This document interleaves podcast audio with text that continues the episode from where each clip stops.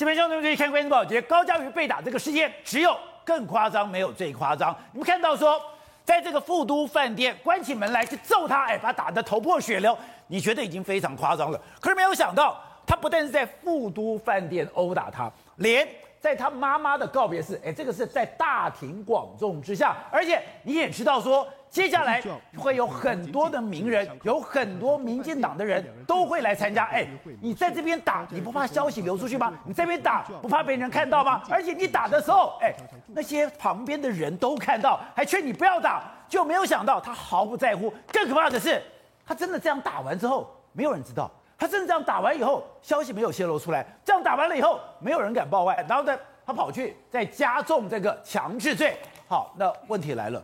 谁给他这样的一个胆气？林炳书怎么敢这样子大庭广众之下打人？而且打完以后完全都没有事。而这个打人的关键点是，本来要参加的赖清德副总统他没有参加。那赖清德没有参加是他是临时说，哎，我有事不能参加，还是说其实当时这件事情在政治圈里面已经传得沸沸扬扬的，已经有人告诉他说你不能参加这个活动。好，如果说这件事情在那个时候。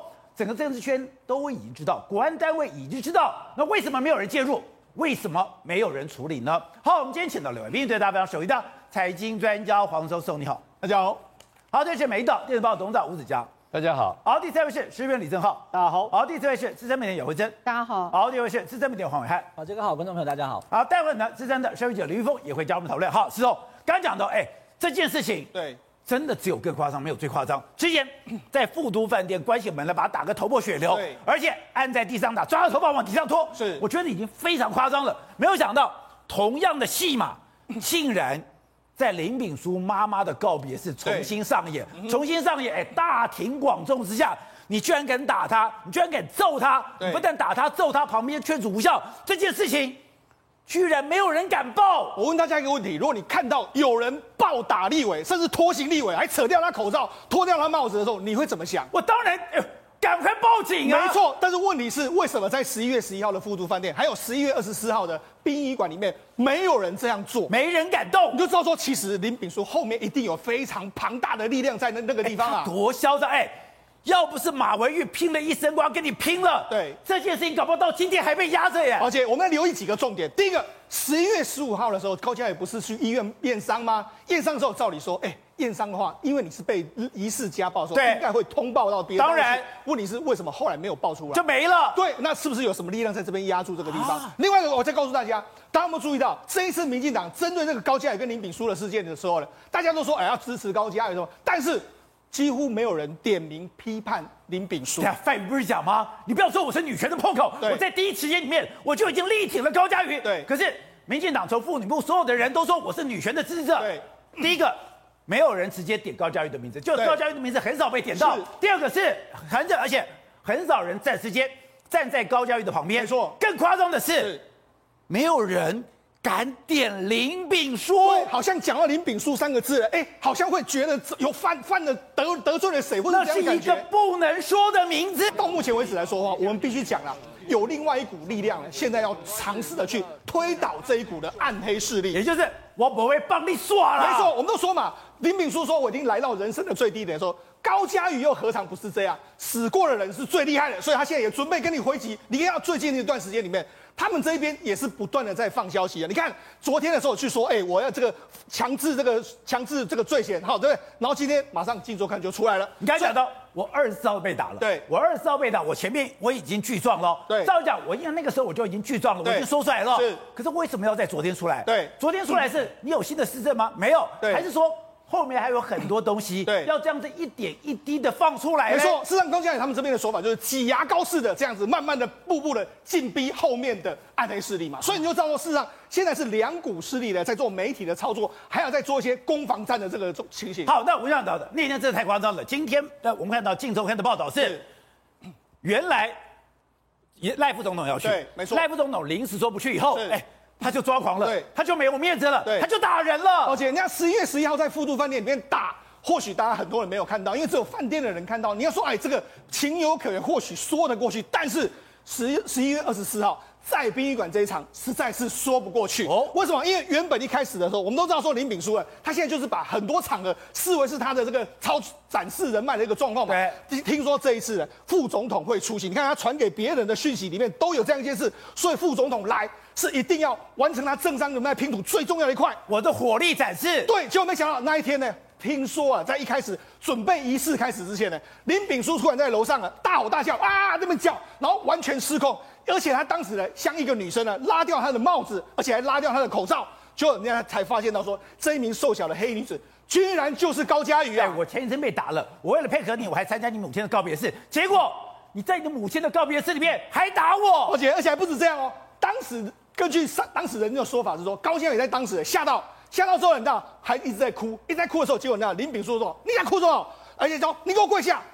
又要人家跪下，没错，而且说：“哎、”你给我磕头道磕磕头道歉，哎、欸，宝杰，你知道，事实上大家都觉得很夸张，那所有很多礼仪人员就开始在劝阻他。那他现在说什么？因为他他一直说，你为什么高？为什么赖清德没办法出席？他甚至还疑似要夺过他的手机。他说我要直接传简讯给赖副总统。啊、所以呢，他整个在当时的时候已经完全的完全失控。所以。赖清德说他没有办法来，没有办法来了以后，我就暴打高嘉瑜，把你的帽子、把你的口罩拿下。那到时候高嘉瑜不断的流眼泪，不断的流眼泪，还叫高嘉瑜你给我跪下。在哪里发生？导播，我们看到就在他的二楼二零二，这是他们的家属休息室。在这边，哎，这个地方不是一个私密的场域哦，这个地方算是一个半公开的场域哦，大家都看到了。对，他还敢做这种事？我们不是讲吗？高嘉瑜已经口罩被拿掉的时候，他还说不准给我拿高，不给给他戴口罩。抱歉，那英居然用这样要让他丢脸呢，甚至你知道。这个最后是怎样？他们的亲属，他们的姐姐就说：“弟弟，求你不要这样。”所以后来才那个情形才慢慢缓和下来。难怪之前传出一个消息，林炳书的家人在这个告别式的时候，不断的劝高嘉瑜：“你离开我弟弟吧。”我心里想说：“你怎么会在告别式的时候讲这种话？搞了半天，哎，他姐姐是法官呢，对，看着你弟弟这样暴打人，难道不知道事情很严重吗？然后看着你弟弟这样暴打人以后。你只能在旁边说：“弟弟，你不要这样子，你什么都不能做。”对，而且我们讲十一月二十四号这一场的话，大家已经很已经算是在半公开场合看到这样局面的时候，怎么会没有人去通报这件事？对，为什么一直到现在呢？高嘉宇才要去提告？那这中间过程到底有人在施压或者怎样情形呢？现在是越看越清楚，太可怕了！而且民进党妇女部不断讲：“哎，我们是力挺高嘉宇。”刚刚讲半天，哎。当时你怎么对柯文哲的？柯文哲不是讲他儿子他老婆在底下擦地，羞辱了半天，不断的点名柯文哲，结果在整个事件里头，哎，我们整个查，是民进党几乎不敢碰林炳书三个字。没错，好，不敢碰的话，哎，那有一个非常有意思的点，为什么当天赖副总统没有去？哦，因为那赖副总统跟高嘉瑜交情非常好嘛。对，如果是高嘉瑜要要求他去，他一定会去。但他为什么临时没有去？我们去查了一下，原来他当天还出席了另外一个 AIT 的这个会议啊，四点五十分。对，那另外一个那。当当然了，我们总统府副总副副总统办公室都有说，副总统办公室就说没有，从来都没有要去。所以呢，会不会是临时之间呢？副总统知道了什么之后，他知道去这个地方可能会惹很大的麻烦之后，他就决定不要去。哎，这里我们在讨论所谓交易案，对不对？就钱的问题。交易案有牵扯到一个艺术中心，对不对？那艺术中心到底是他们要怎么做呢？事实上，根据媒体人的报道是说，林炳硕去买画的时候，他每一次每一次都用都用大概二三十万的这个价格，这样慢慢汇过去。那汇过去的时候，一次就买四五四五幅画，就没想到他暴打事件之后，根本哎画都还在这个地方啊。所以我跟他讲，他们是怎么做的？现在有人就怀疑说他可能在洗钱。那具体怎么洗钱？我跟大家讲。我们在买画的时候，我们有一个免，我们有免税额度是五十万，哦，所以你只要低于五十万以下的时候，基本上是不会通报到洗钱中心。但是你只要五十万以上的话，就会通报到洗钱中心。五十万会洗钱，所以他你看，通通二三十万，二三十万这样慢慢慢慢汇。另外一个洗为什么要用这样的方式呢？因为宝姐，我我们这个艺术艺术品只扣一次税。就是一点二趴的税，这么少，一千万我就扣十二二十一哎十二万这样一个状况，哦，所以这个是一个非常好。如果我要做那种所谓疑似洗钱或者暗黑交易做，这是最好的手法，只扣一点二趴。对，那偏偏呢，哎，我们林炳书他就刚好跟这些艺文圈的人士非常非常的熟嘛，对，所以我讲为什么很多人觉得说，哎，为什么林秉枢到目前为止好像跟很多人牵扯的关系都非常多？我们试想一个状况，哎，他能够打入所谓 S 贵妇，还有西董，另外他还有一个这个。很神秘的这个金流圈，他还跟艺文圈完全搞在一起，他还有神秘的网军在这个地方。宝杰，我跟你讲，这样的人才要是真的没有爆发事情的时候，我都觉得他非常厉害。而且在里面，我觉得最妙的是，民进党碰到这件事情说：“哎，我不认识他了，我跟他只有一面之缘呐，他只是加我的脸书啦，我过来对他完全不熟悉啊。”那我觉得。如果你对他完全不熟悉的时候，对这个账户出来两千三百万的时候，哎，对为什么民进党从上到下全部都讲你是 P 图？对啊，你不是不认识他，你怎么知道他的金流状况？甚至哎，连管碧玲都搅和进来，而且这完全模糊了焦点嘛。好，两千三百万这个如果不值得讨论的话，你就不用再讨论嘛。你看，包括包括包括说王浩宇说，哎呀。这两千三百万很正常啊，他爸爸妈妈都是老师啊，甚至你看两千三百万从哪里来？自由时报原本有这个消息，后来把它拿掉了，甚至你看拿掉了，对，甚至你看管碧玲还说，哎，两千三百万是假啊，买艺术品是假啊，你要无傻去这个报报这个事情，不是，是你不是不认识他吗？对，你不是完全没接触吗？这不是一个陌生人吗？他不是个骗子吗？那你怎么知道人家两千三百万是假的？你怎么知道人家买艺术品是假的？对，而且还要劳劳烦一个委员去说这样的事。所以你看，很多蛛丝马迹都告诉你说，林炳书这个人呢，在民进党里面一定有什么。那有什么时候？你看，在这次的风波里面，也没有人敢点他的名。然后很多蛛丝马迹都告诉你，后面的暗黑势力真的还不小。好，我看，我想越看下去，他根本就是民进党的佛地魔，那个不能说的名字。哎，每个都说我是力挺高嘉瑜。今天我们看到范云海讲，我第一时间就支持。可是我看了半天，你有点名林炳书吗？你有骂林炳书吗？没有。而且对比现在这个画面，哎。他一开始是戴着黑色的口罩，后来是戴着粉色的口罩，他的口罩是真的被扯掉哎。宝杰哥，我第一天看到这个画面的时候，我其实不懂，哪有人去参加一个？来，我我就问好所有观众朋友，你去参加，你是个立委哦，立委去参加一个选民或者是你认识的朋友的告别式，你前后到底要待多久时间？有没有可能中间还换口罩？我第一第一天看到我就觉得很怪的，因为你你因为高嘉宇当天是有去的，所以宝宝杰哥，你看导播现在放的画面有没有？他跑出来这个画面，跟他旁道的时候走出来的口罩怎么不一样啊？我当时就觉得怪了啦。闹南宫一个立委参加告别式还分哦，后来知道说他是他女朋友嘛哈。OK，那女朋友别人都没换啊，怎么你就换了？刚刚聪哥在讲，我才知道原来过程当中口罩被人家摘掉了，口罩被摘掉，而且听说还有帽子，帽子我还没看到，就不给你戴。宝就跟那个场景跟什么一样？跟那一天在板桥的饭店一样，对，十点三十六分我发飙了，东西丢到走廊以后，通通倒在那边，高嘉瑜蹲在那边，或是跪在那边，因为画面我没看到嘛，哈，在那边捡东西，饭店人跑过来，哎，客人在捡东西，我当然刚刚过去帮忙嘛，不准帮他捡，有没有？就是那个场景，就是那个场景。可是我不懂，在殡仪馆你在饭店门关起来，你可以这样子嚣张，可是，在这种大庭广众，哎，算是一个大庭广众之下，哎呀，待会儿民进党的立法委员会一个一个来。你还敢做这种事？那个时间还没有开始，那应该是中午之前要移灵的时候，因为下午两点才要。这事情会闹大呀！我就跟你讲，在饭店的走廊，就我跟我的女朋友，还有饭店人员，还有 CCTV 监视器，我跟你大吼算了。殡仪馆现场有多少在现场戴着白手套礼仪人员？对呀、啊。他居然公开的羞辱一个现任的中华民国立法委员，而且你的姐姐、姐夫都在耶。呃，周刊里面写什么？哈，周刊因为周刊是显然是有有所本。他说他还扯高嘉宇的头发哦，在殡仪馆还扯高嘉宇头发，把帽子扯掉，扯高嘉宇头发，然后说你去给我妈下跪。为什么赖清德你没有办法约到？然后你现在就状况看起来，他是必须要透过高嘉宇的手机，他要抢他手机干嘛？又是那三个晚上，场景场景完全一样。他又要拿着高嘉宇的手机，他又变成高嘉宇了，他又要传简讯给赖清德，呃，怎么出这种不来？他又来这一套，所以这个过程当中，因为现在李敏淑他被收押了，高嘉宇他现在也律师代表封口，高嘉宇手机的密码他都有，他当然有啊，他那可怕嘛，所以重点就在于说，他已经不是说在他的房间里面跟女朋友过程当中会情绪失控，连在殡仪馆。姐姐在旁边，有礼仪人员，甚至还有其他不认识人，他都公开发飙，然后呢，对高嘉瑜这样子颐指气使，扯头发、拉口罩，还不准戴口罩，羞辱高嘉瑜，说我要传给赖清德，你为什么这么无能？可是约不到副总统来。他不是一个随便失控的人，你从他以前看来的话，他以前是心思非常缜密的，他敢这样做，就代表我没在怕的。我知道我这样做，我不会有后遗症，他才敢这样做啊！我觉得你知道吗？高嘉瑜在这个过程当中，他有讲过，他犹豫是因为在十一月十一号到十三号这三天，他在饭店被痛打之后，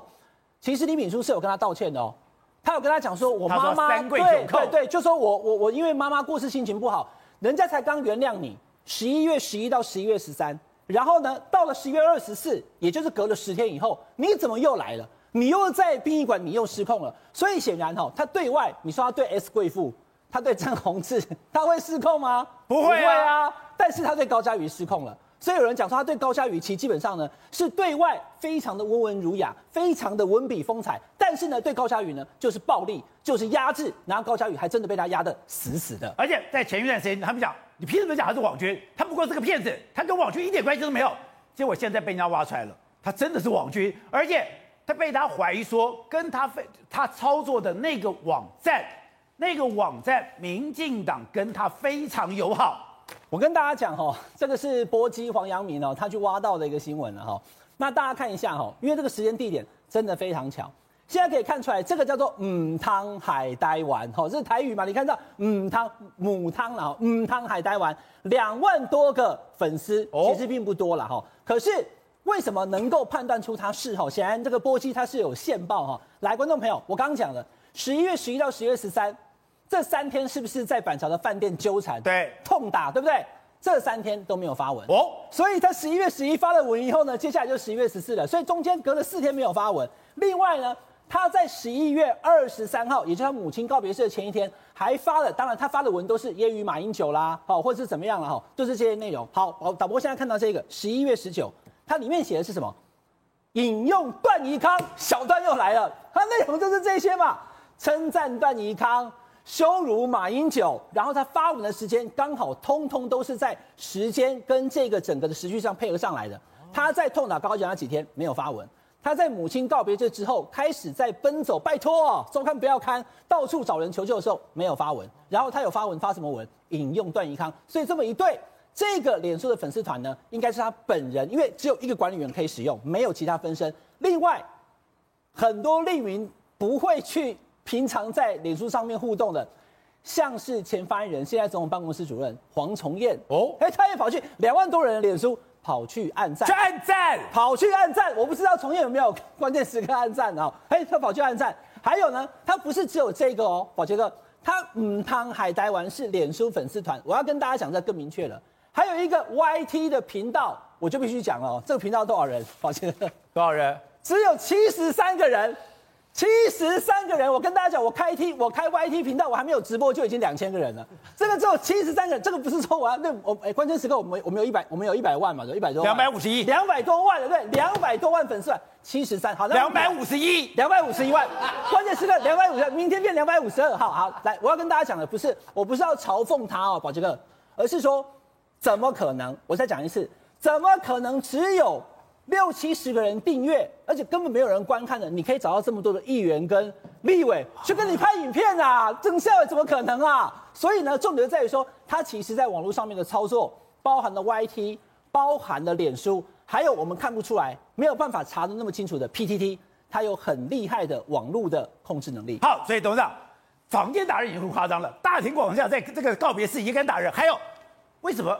赖副总统本来答应要去的，那再按照周刊说本来要去的，就是因为他临时不去以后，还去暴打高嘉瑜。为什么临时没去了？现在解读这事情有几个角度。第一个，他为什么一吃定高嘉瑜，暴打高嘉瑜，不断的暴打高嘉瑜？他不是一次了，对不对？然后他可能两个月就高嘉瑜下跪了。然后因为这一次是周刊爆出来了，对，他又追加在告，追加告当天在告别式的二楼被打这件事情。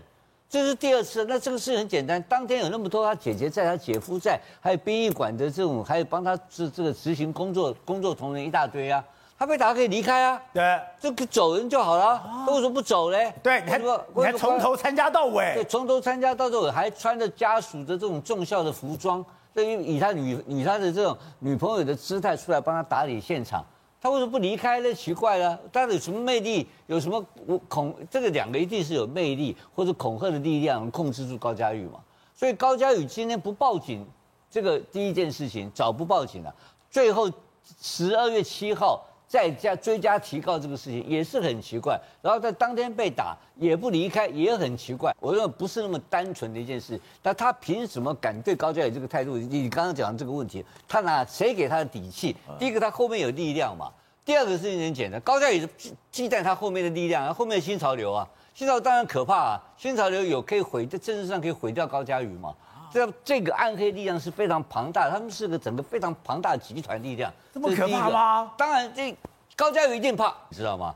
不光我我觉得不单纯是一个被被被这个暴行胁迫，是这样吗？哪有那么简单的？高嘉宇是个高等知识分子，是当过议员的，就当过立法，现在当立法委员，他有特殊的权利可以保护他。对，那他为什么到今天呢？今天十二月七号再追加提告干嘛？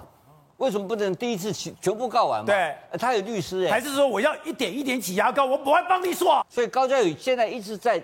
在在踌躇，不敢很往前面杀到底啊！小马拼命要杀到底，这中间也充满了矛盾，而充满了隐秘的事实。而高嘉宇一定要跟我们坦白。不是，可是这个林子书真的有这么厉害吗？哎，不，他真的搞得八面玲珑了。他在外面八面玲珑没有错，所以手上有一个很重要的筹码嘛。那今天为什么他用打，因为他殴打包高嘉宇的这种情况，能够一直驯服高嘉宇听他的话？听到最后一天呢，到最后是小马跟他翻脸了，搞到最后是事情不康了，造不整个爆发出来挡不住了嘛。那所以那当然你讲的说是这个赖副总统的事情，赖副总统如果高嘉宇请他去参加的告别式的话，我的理解一定会参加，不可能不不，因为他一定要捧捧高嘉宇的场。高嘉宇是在赖副总统在比较一个人孤单的时候，赖高嘉宇是挺他的哦，对那个是有患难情的。那这种患难情，有我知道赖副总统的性格，某个人不敢听啊，一定敢听大队嘛。这种场一定会去的。那为什么没去？因为他男朋友，他怎么他知道一定会去啊？哎，就问男朋友啊，你来搞绑丢几点？这不去的也很简单嘛。我认为国安系统、警察系统已经通报了，用这个在打人，这个殴打高嘉宇事件，在当天可能医院没有报案，可是警察应该国安系统应该知道了嘛。国安系统没有那么差。我们今天一个台湾的立法委员被打的这个这个德性，然后跑到立法院去，然后小马知不知道这事情？当然知道。那小马知道，大概该知道的通通知道了嘛？那该知道的通通知道情况之下，怎么会？那国那那所有的国安随护一定会跟副总统讲说这个不能去了嘛？这个有纠纷嘛？所以他要在有情报的情况之下不会参加。那他不知道这种情况，居然把这个事情。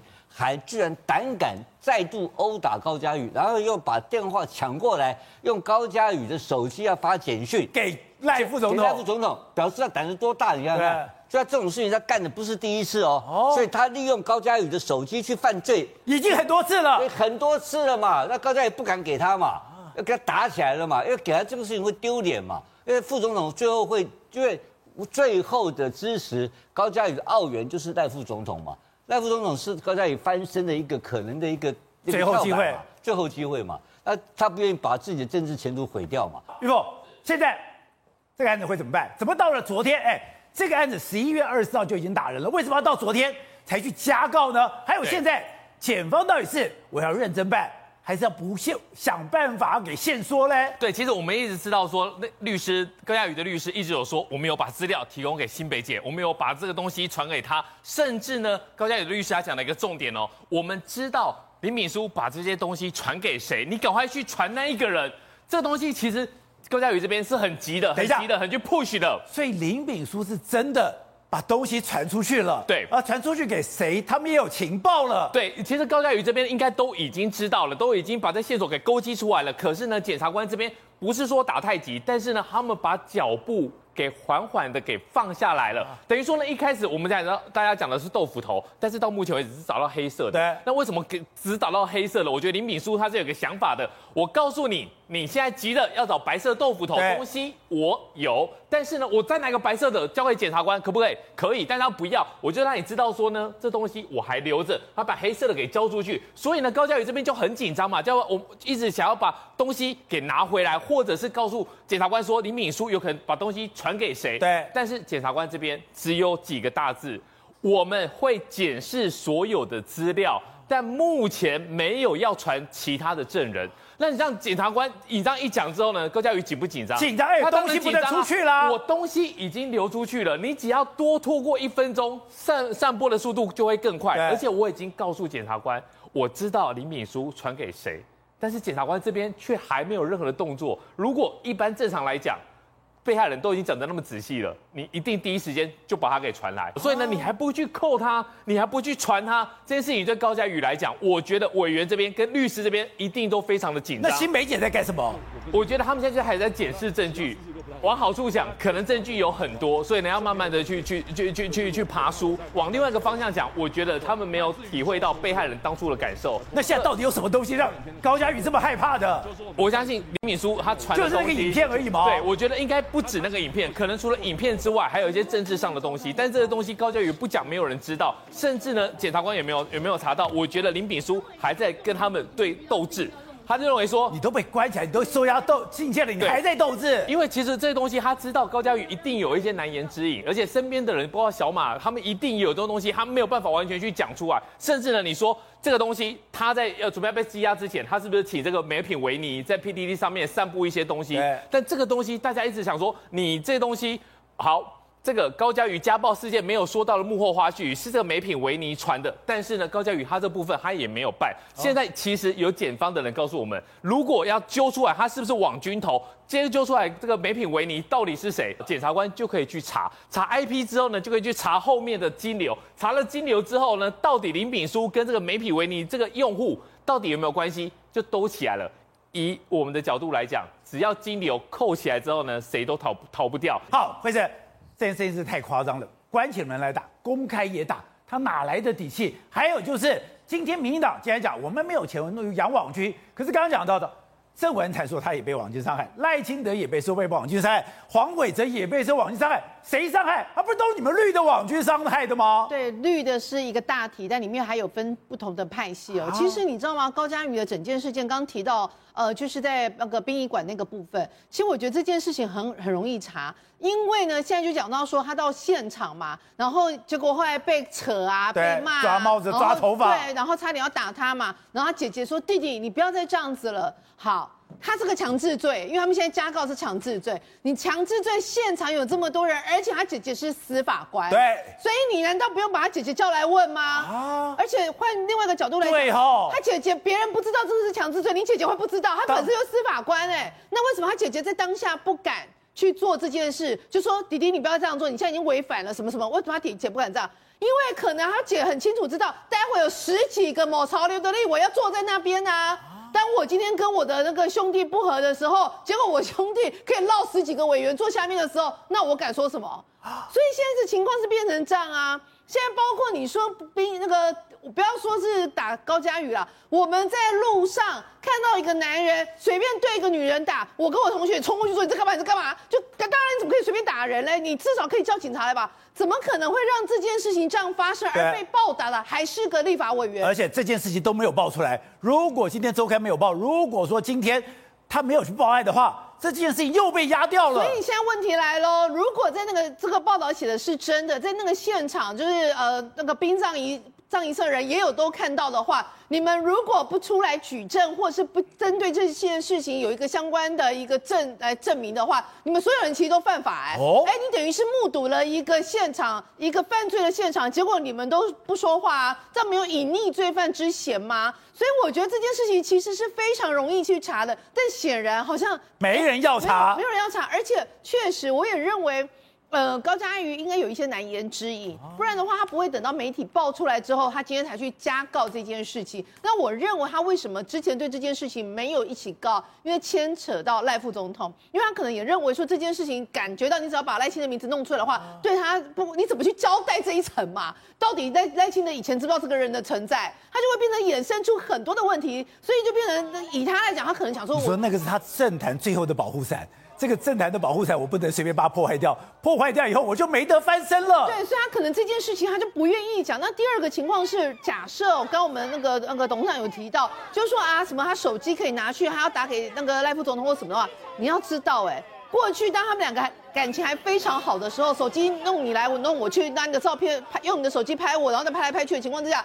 他多少东西都被这个这个林林炳书给看过。我们他是立法委员嘞，国家有多少机密都在那个手机里面。我以前也有透过一些案子，请高嘉瑜帮我去调一些相关的调查报道的资料。高嘉瑜会不会那个男的其实也都知道？像我在我自己会担心啊。我心想说，哎、你你这样子到底牵扯来牵扯去，到底牵扯这一栋，等于是换句话说，如果说高嘉瑜跟所有的相关的公务单位调的所有资料，那个男生都知情，那个男生都有一份，这真的是国安危机哎。就面临到这件事情，所有的一个相关的立委好像说，哦，没有这件事，哎，就是家暴而已啊。